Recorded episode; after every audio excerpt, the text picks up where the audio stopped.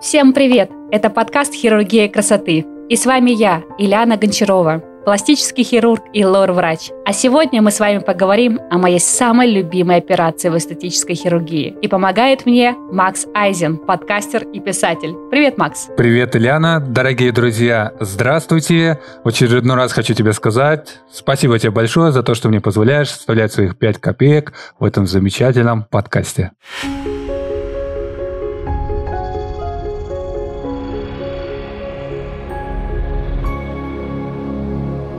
И давай вот этот вот выпуск э, я начну с такого элементарного вопроса. Почему это твоя любимая операция? Мне кажется, это самая интереснейшая операция в эстетической хирургии. Ничего не может с ней просто сравниться, потому что ты работаешь на разных структурах и фактически собираешь новую форму тела, как лего. Все в детстве играли в эм, лего или собирали любые игрушки и знают, как это прикольно, как это весело. Так вот, ринопластика — это то же самое лего. Ты фактически разбираешь, ну и заново собираешь в более эстетически приятные приятную и правильную форму нос. Я просто сейчас представляю, как вот кусочки носа так отдергивает человека и начинаю его складывать, и там много-много крови. Ну, давай, Макс, раз уже мы сказали про нос, поясним нашим слушателям, что ринопластика – это пластика носа, это операция, которая изменяет форму носа и иногда улучшает дыхание в зависимости от запроса пациента. Что получается? То есть человек захочет себе выровнять нос и при этом исправить какие-то дефекты, связанные с назовем это так, э, дыханием и болезнями, которые лечит лор? Именно так. Сама по себе операция, она разделяется на ринопластику, то есть пластику носа. Рина – это значит нос. И септопластику. Септом – это перегородка, то есть пластика носовой перегородки. Есть совместная операция, называется риносептопластика, когда у человека есть и внутреннее искривление перегородки, которое мешает ему дышать, и наружная форма его не удовлетворяет. Бывали такие случаи, что человек приходит в первую очередь сделать операцию не чтобы исправить внешний образ, а в первую очередь какие-то дефекты, которые ему мешают внутренне себя чувствовать комфортно. Или все-таки основная причина – это внешний образ человека, который помогает ему решить проблемы не только внешнего характера, но и внутреннего вместе сразу. Конечно, есть такие пациенты, и более того, я расскажу, что 50 на 50, половина пациентов приходит изначально с потребностью улучшить дыхание, и они когда-то там были уже у лор-врачей, которые им говорили, что им нужна будет операция на перегородку, и они рассуждают так, что вот, ну, если мне уже нужна операция на перегородку, может, сразу и носик подправить. И они абсолютно верно мыслят. Есть категория людей, которые, наоборот, они приходят ко мне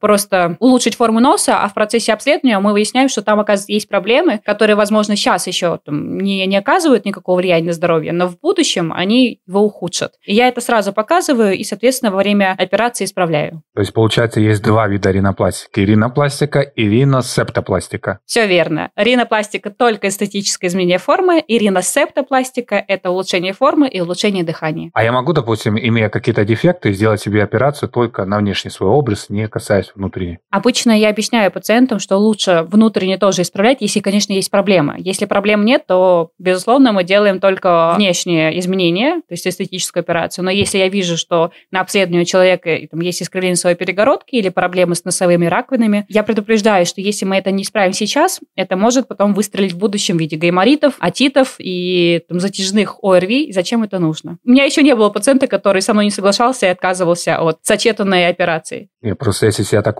послушать, то по идее, человеку стоит обязательно делать риносептопластику, если у него какие-то дефекты с его перегородкой, с затруднением дыхания. И получается, это необходимо сделать в первую очередь не для того, чтобы быть более-менее красивым или красивой, а чтобы просто чувствовать себя комфортно. Само собой. Ты даже не представляешь, насколько портит жизнь э, нарушение дыхания, искривление перегородки. Например, пациенты этого не осознают, но когда они приходят ко мне с э, искривленной перегородкой и затрудненным дыханием, и я им делаю операцию, у них потом кардинально меняется жизнь. У них проходят головные боли из-за недостатка кислорода до вот операции. Постоянно мозг испытывал гипоксию. Соответственно, он давал сигналы, что ему плохо, появлялись головные боли, человек глушил эти боли обезболивающим. Он не понимал, что не так, как бы вроде бы там не болеет, но голова болит. Плюс еще от недостатка кислорода мозг работает не в полную силу. Это как компьютер, который там разрядился, и он начинает тупить немножечко. Вот то же самое с нашим мозгом. То есть, когда не хватает кислорода, человек испытывает сонливость, рассеянность внимания. Бывает такое, пришел на работу, вроде выспался,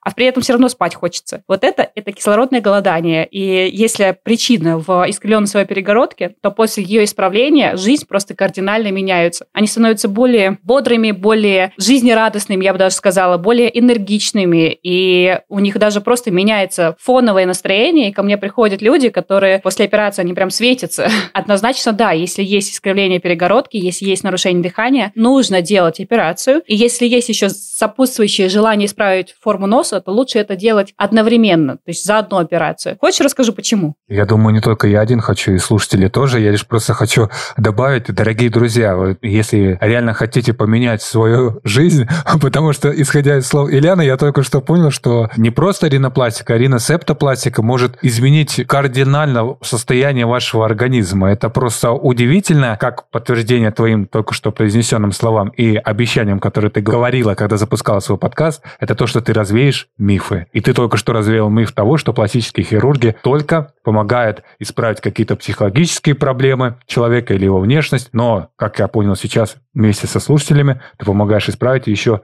внутренние проблемы организма, которые идут по направлению лора. Да, это классно. Абсолютно верно. Это вторая причина, за что я люблю эту операцию. Ты не только улучшаешь эстетику, внешнюю форму меняешь, но и даришь здоровье людям. То есть исправляешь те лор-проблемы, с которыми они столкнулись в жизни, и делаешь организм более здоровым не только лор-органов, но и в дальнейшем оздоравливаешь, условно говоря, весь организм. То есть когда тело получает достаточно кислорода, радуются все органы, не только нос и не только мозг. А я говорила по поводу, почему если человек есть такая проблема, затрудненное дыхание, и он хочет исправить форму, почему лучше делать риносептопластику сразу, а не делать, допустим, там вначале исправлять перегородку, а потом уже приходить к пластическому хирургу за формой носа. Такой важный вопрос и важный нюанс, который я объясняю очень многим пациентам, транслирую в своих соцсетях и хочу донести до максимального количества людей, потому что когда ко мне приходят пациенты с уже исправленной перегородкой, им намного сложнее сделать операцию, чем те пациенты, которые еще никто не трогал. Когда лор-врачи вмешиваются в перегородку, они очень часто оперируют по такой технике, которая подразумевает удаление хряща в перегородке. В результате, да, человек дышит,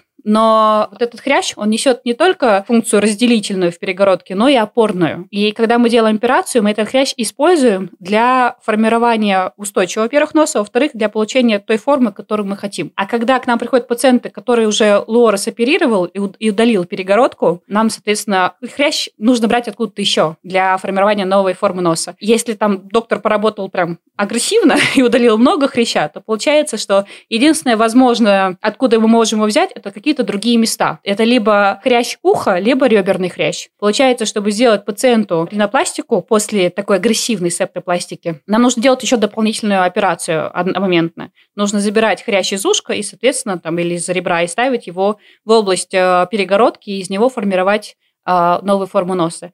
И, конечно, это и более длительная реабилитация, и более, скажем, долгая операция плюс дополнительные где-то разрезы. В большинстве случаев я, конечно, таким пациентам стараюсь восстановить форму носа из тех остатков хрящей, которые вообще есть в этой перегородке, с которой мне оставил предыдущий доктор. И если мне удается, то я за максимальную малотравматичность этой операции. Но если они приходят к другим врачам, то многие не парятся и говорят, все, как бы мы там, делаем вторую операцию, забираем хрящ из ребра, и стоимость этой операции намного выше, реабилитация дольше, оно деваться некуда. Не все хирурги хотят запариваться, делать вот эту микрохирургию, просто им легче сказать там, идем на ребро, стоимость такая-то. Поэтому, если человек задумывается о улучшении дыхания, о септопластике и в дальнейшем там сделать ринопластику, лучше сразу прийти к пластическому хирургу-лор-врачу, который сделает одновременно, одномоментно эти две операции, и у пациента не будет проблемы, и, соответственно, и доктору будет хорошо работать комфортно. Чем рисковать, там идти к доктору Клору, делать септопластику, а потом уже приходить к пластическому хирургу. Прям просто изумительный такой выпад со стороны эксперта и профессионала. У меня просто дар речи, это я теряю, когда слышу такие умные слова такой замечательной девушки, и просто человек, который сейчас нас вот потребляет вот эту всю информацию, у него не остается никаких сомнений, что да, стоит довериться такому эксперту, да, стоит довериться такому профессионалу. Я просто хочу подчеркнуть, что только что на ваших ушах, дорогие слушатели, Ильяна подчеркнула преимущество не просто пластического хирурга, а пластического хирурга, лора-врача. Мы, кстати, скорее всего, об этом сделаем отдельный выпуск, специально вот только для тебя, для человека, который нас слушает. Поэтому, если ты, конечно, Ильяна, будешь не против. Я только за. Я могу о ринопластике говорить бесконечно. Никто в этом не сомневается, поэтому сейчас тебе просто целесообразно обратиться к слушателям и сказать, после того, конечно же, то, что ты уже и так много чего наговорила, обратиться не то чтобы даже с пожеланиями, а э, с напутственными словами. Блин, я, короче, сейчас уже захожу в сантименты, поэтому давай ты более экспертнее обратись и скажи. Звучит как неприкрытая реклама. Какая реклама? Мы тут просто разговариваем, говорим, и человеку рассказываем то, что у тебя накипело на душе за все твой многолетний опыт. Хорошо. Я хочу обратиться к тебе, мой дорогой слушатель, и сказать, что если ты планируешь в своей жизни провести операцию, если у тебя э, есть нарушение дыхания, и ты хочешь при этом исправить форму носа, я тебя очень прошу, иди на прием к пластическому хирургу-лор-врачу. Я, конечно, не рекламирую себя напрямую, но тем не менее, если бы у меня самой была такая проблема, и я бы хотела исправить нос, улучшить дыхание, я бы однозначно искала специалиста с двумя образованиями. Если же у тебя есть просто желание исправить форму носа, я приглашаю к себе на консультацию. Обязательно проведем обследование, и я как лор-врач посмотрю состояние лор-органов, и если я что-то увижу, что может оказать плохое влияние в будущем, обязательно расскажу, покажу, дам консультацию. Собственно говоря, я хочу в очередной раз напомнить, что подкаст «Хирургия красоты» служит на всех популярных площадках России. Ссылки на все социальные сети Ляны Гончарова в описании этого выпуска и в описании подкаста, поэтому слушай там, где тебе удобно и когда угодно. Ну и как вывод, сделаем мы вместе с Ильяной. Ринопластика — это операция, которая поменяет твою жизнь просто-напросто кверх ногами, потому что надо делать впервые риносептопластику, а потом, если уж нет такой необходимости в септо, то просто ринопластику. Ну, думаю, это понятно, и все разобрались. Дорогие мои слушатели, а в следующем выпуске мы обсудим очень интересную, животрепещущую и болезненную тему. Это риски осложнения ринопластики. Поэтому я с вами не прощаюсь. Услышимся в следующих выпусках. Пока-пока.